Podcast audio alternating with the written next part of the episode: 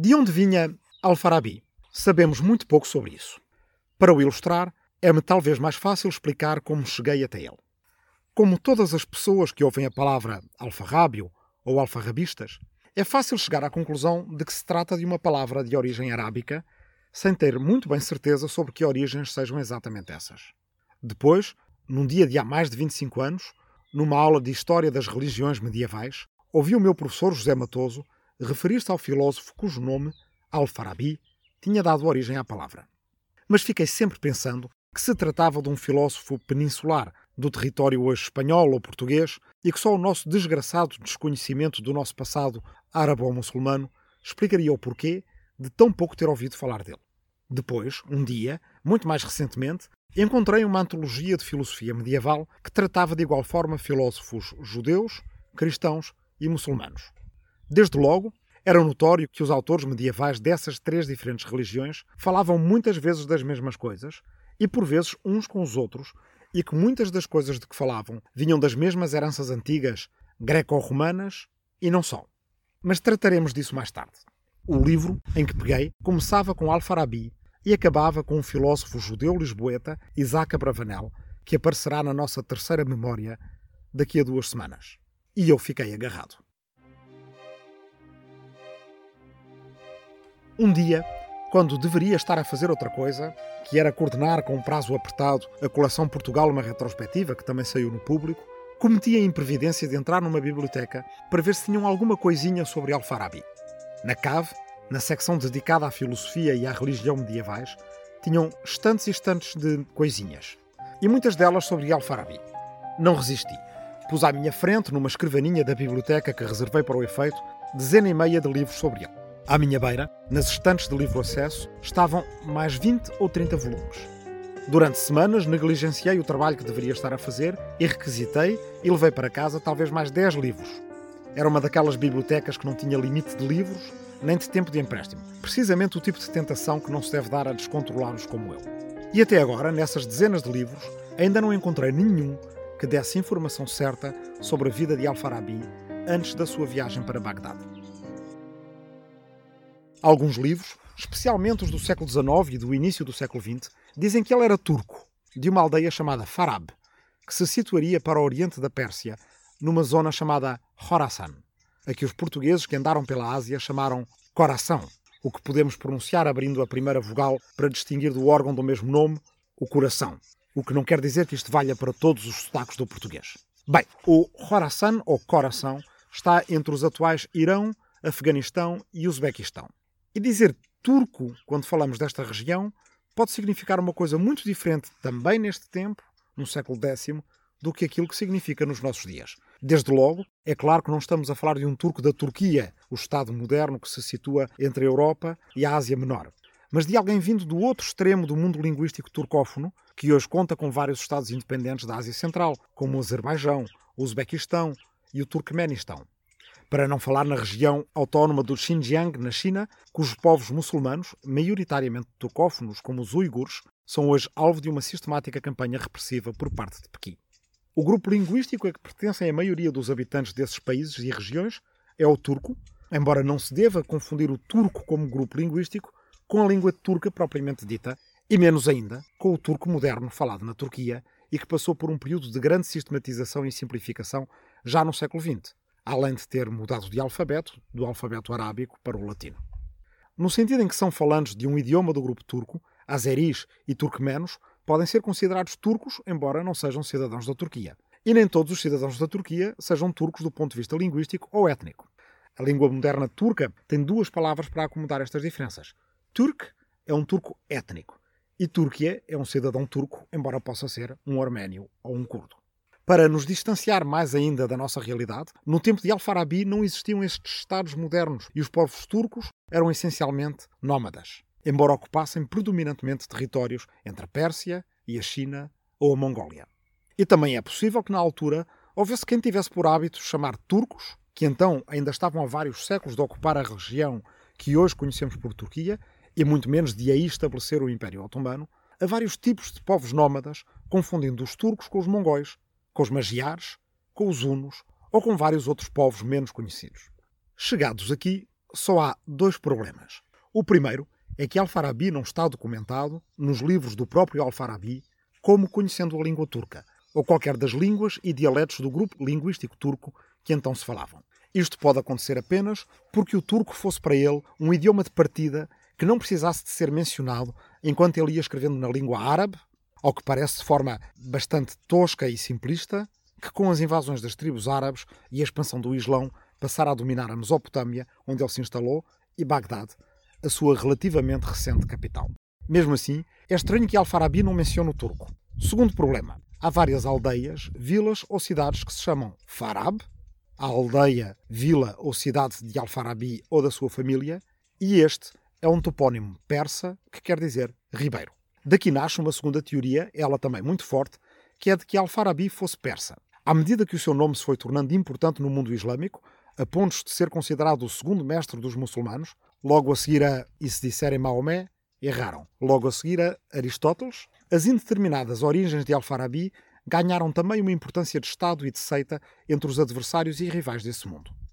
Tal como os países turcófonos gostam de reclamar Al-Farabi como um dos seus, e o seu rosto aparece hoje nas notas de 50 dólares do Uzbequistão, que é onde o fomos buscar para a ilustração deste podcast na página do público, também o Irão mostra orgulho em apresentar Al-Farabi como um persa, e ainda mais do que isso, como um xiita. Mas guardemos esse aspecto religioso para mais adiante. A favor desta teoria das origens persas, temos que Al-Farabi sabia persa e referia esse facto nos seus livros, comentando passagens ou palavras nessa língua. Mais uma vez, também, saber persa não é o equivalente a ser persa. A língua era dominante na região já há vários milénios, como ainda é hoje, e todos os viajantes naquela região acabavam tendo de aprender, o que sucedeu também aos portugueses que por ali andaram no século XVI. E caso a menção a uma língua nos livros de Alfarabi possa constituir critério para se tentar adivinhar de onde vinha ele, ou a que povo pertencia, há uma hipótese muito mais fascinante. Alfarabi refere explicitamente e repetidamente num livro que ele chama o Livro das Letras, Kitab al-Huruf, o conhecimento de uma língua que hoje deve estar extinta, o Sogdiano. E o que é o Sogdiano? Ou melhor, o que era o Sogdiano? Uma língua que pertencia ao ramo das línguas iranianas orientais, como o Pashtun, que hoje é falado predominantemente no Paquistão e no Afeganistão. O Sogdiano tinha uma escrita própria e uma rica tradição política e económica por servir de apoio a um Estado que, no primeiro milénio da nossa era, atingiu uma grande sofisticação burocrática e administrativa. A Sogdia ou Sogdiana. Alexandre o Grande também andou por ali, conquistou essa região e uniu-a a outra mais ainda a oriente, a Bactria, que já se localiza na fronteira entre o Afeganistão, o Paquistão e a China atuais.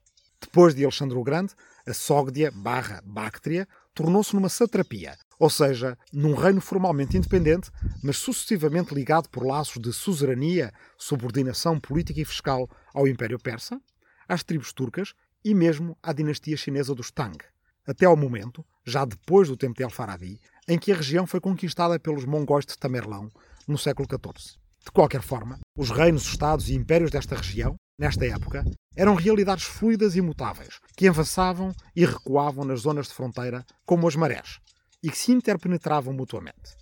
Podia ser-se sogdiano e fazer-se parte do Império Persa, ou conviver com tribos turcas, ou pagar tributo ao imperador da China, e mesmo falar sogdiano ou outra língua iraniana poderia significar fazer-se parte de um povo com um nome distinto ou de uma tribo ou um clã que fizessem os seus próprios acordos e tratados com os seus semelhantes e forasteiros, ou ainda de uma federação de tribos ou uma federação de cidades.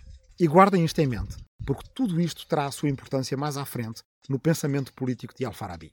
Por volta do ano 1000, já aquela região tinha sido completamente islamizada, e o sogdiano acabou por perder a sua função de língua veicular naquela parte das rotas da seda, e agora deixem-me fazer um intervalo.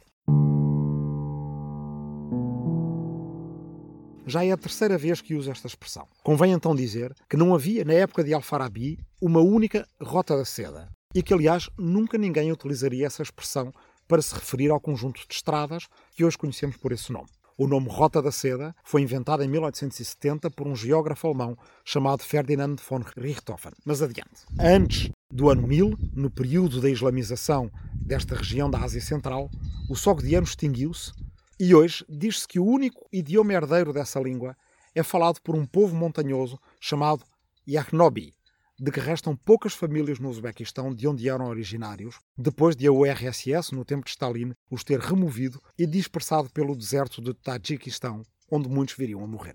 Essa grande região era dominada por uma cidade com um nome de ressonâncias lendárias, Samarcanda. Há 1100 anos, porém, na época de Al-Farabi, o Sogdiano estava vivo e dominante na região do Coração, da Sogdia e da Bactria, perto da cordilheira do Indo-Kush, que por mil quilómetros domina o norte do Val do Indo e o leste do Mar Cáspio. Nos primeiros mil anos da nossa era, nesses mais de mil quilómetros da Rota da Seda Oriental, os negócios eram ali feitos em Sogdiano e os contratos que os registavam também. A certa altura, num dia naquela biblioteca, tive à frente dos meus olhos a reprodução de um contrato feito em Sogdiano no ano de 639, um ano antes de a dinastia Tang passar a dominar a região. A escrita é elegante, linear e horizontal, mas da direita para a esquerda, como no árabe ou no hebraico. Apesar de fazer lembrar estas duas escritas, e também versões antigas do cursivo latino medieval, talvez devido a um tronco comum de todas essas escritas, que há de estar, sabemos lá onde, talvez na escrita fenícia, o sogdiano não se parece com nenhuma delas. O conteúdo desse contrato que li, encontrado num cemitério em Astana, hoje capital do Uzbequistão, dá-nos uma janela para uma realidade brutal na Rota da Seda do primeiro milénio da nossa era. Trata-se da venda de uma rapariga de Samarcanda. Uma rapariga cujo nome não foi registado a um homem chinês chamado Zhang, que era monge, ou pelo menos designado como tal pela palavra em sânscrito para monge, Sramana. Zhang pagou 120 moedas pela rapariga de Samarcanda e pelos direitos que são pormenorizados no contrato a, abre-se aspas, bater-lhe, maltratá-la, atá-la para aprender, revendê-la, sequestrá-la, dá-la de presente ou fazer o que quisesse com ela. Fechemos aspas.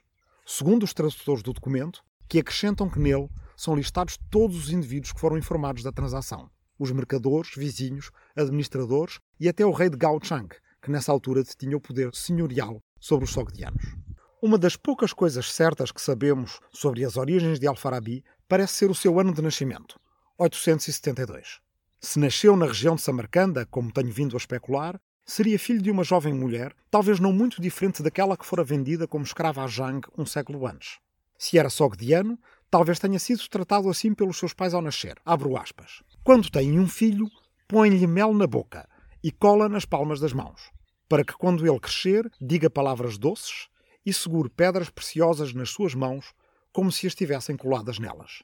Fecho aspas. Esta é, pelo menos, a descrição que os chineses faziam dos sogdianos, acrescentando que, e abro de novo aspas, são bons mercadores, adoram o lucro e começam a viajar à idade de 12 anos para todo o lado onde podem encontrar bons negócios.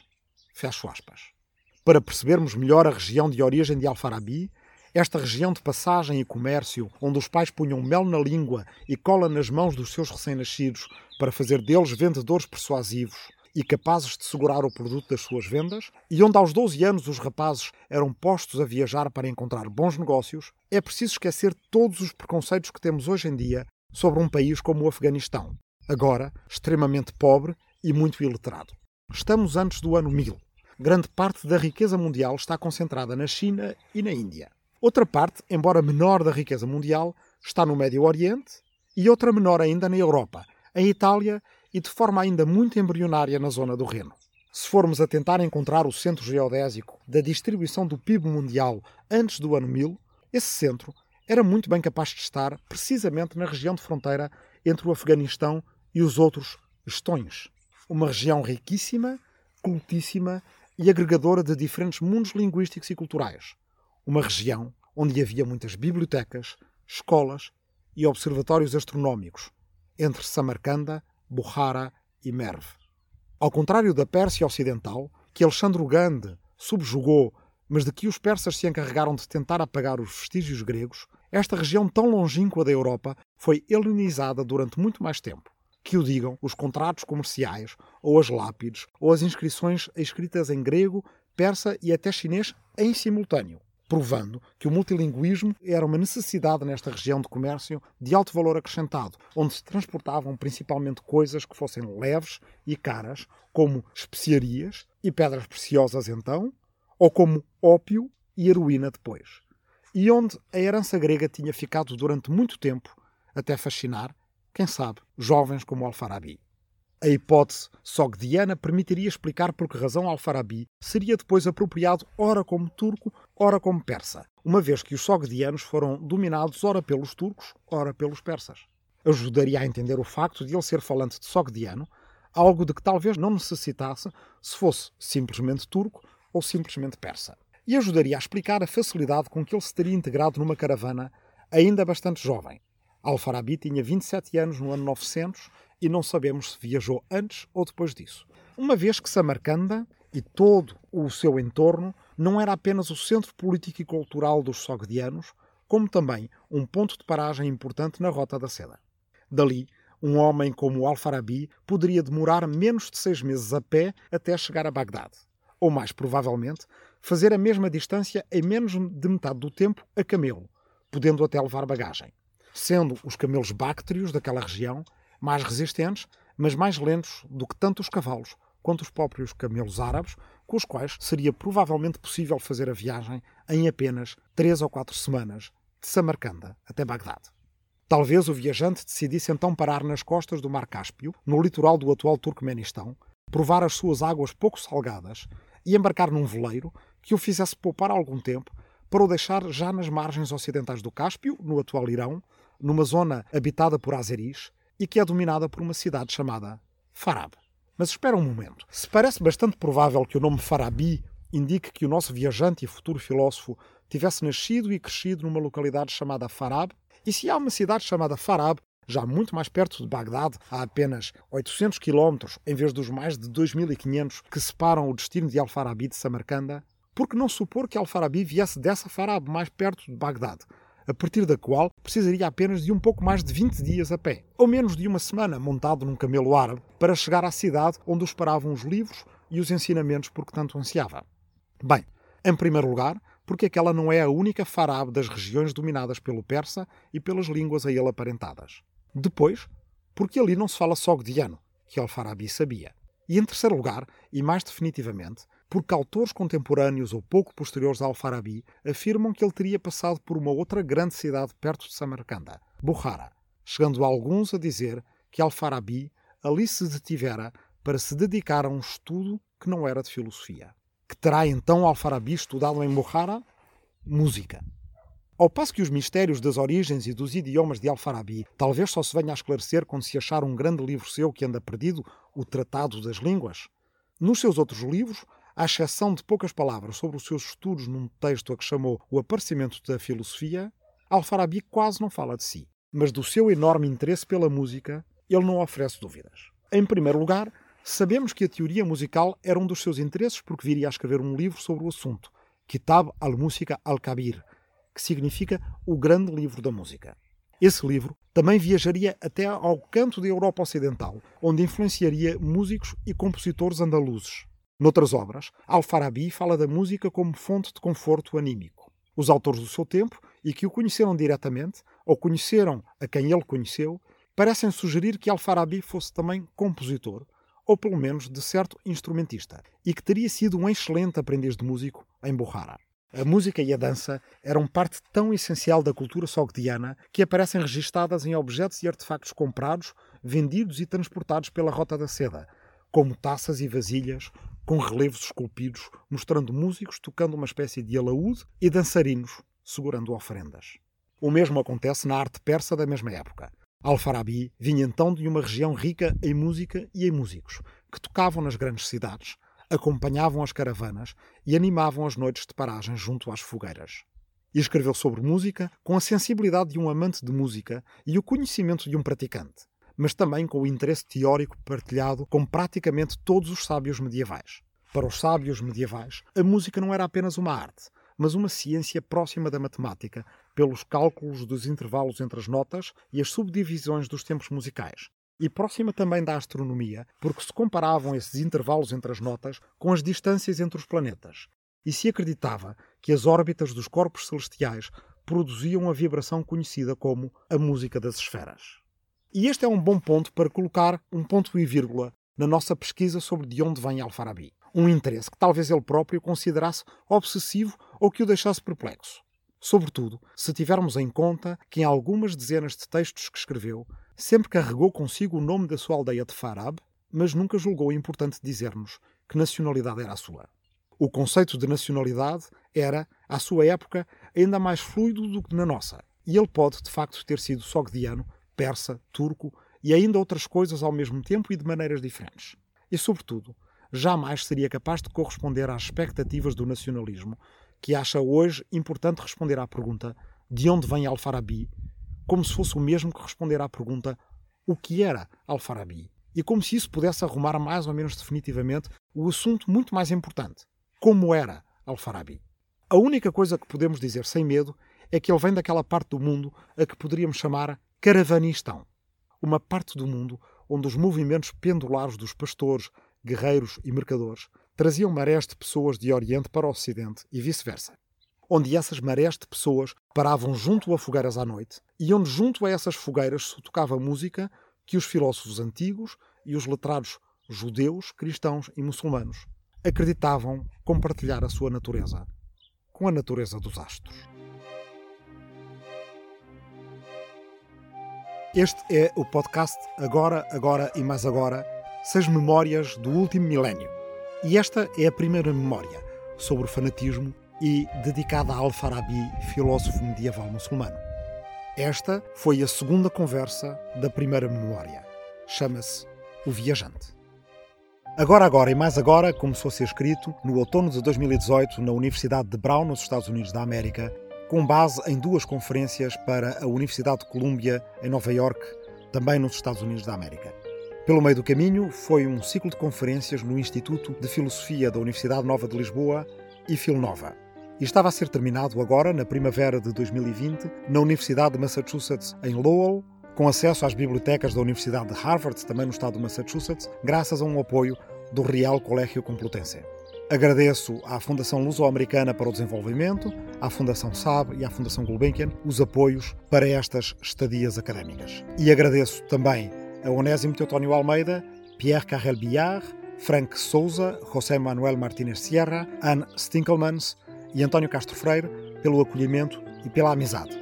Como metade destes nomes são de açorianos, acho que cumpre também agradecer aos Açores e às suas gentes, onde, por contingências da quarentena do coronavírus, este podcast está a ser gravado. Agora, agora e mais agora é dedicado a todos os que se encontram de quarentena e, em particular, na minha aldeia ancestral de Arrifana, no Ribatejo, onde estão alguns dos meus antepassados e das pessoas a que me referi no prólogo deste podcast, nomeadamente explicando o título Agora, Agora e Mais Agora, que é uma frase de uma bisavó Carolina Matias, depois Carolina Tavares. Dedico também este podcast a todos os profissionais de saúde, a todos os descendentes de Avicena, de que foi levemente feita menção nesta primeira conversa da primeira memória, esperando que eles mais tarde venham a ter tempo de ouvir este podcast para passar o tempo e para pensar o tempo. Obrigado. Agora, Agora e Mais Agora é um podcast de história para tempos de quarentena, por Rui Tavares, para o Jornal Público, com edição de Ruben Martins e Marta Matias. O público fica no ouvido.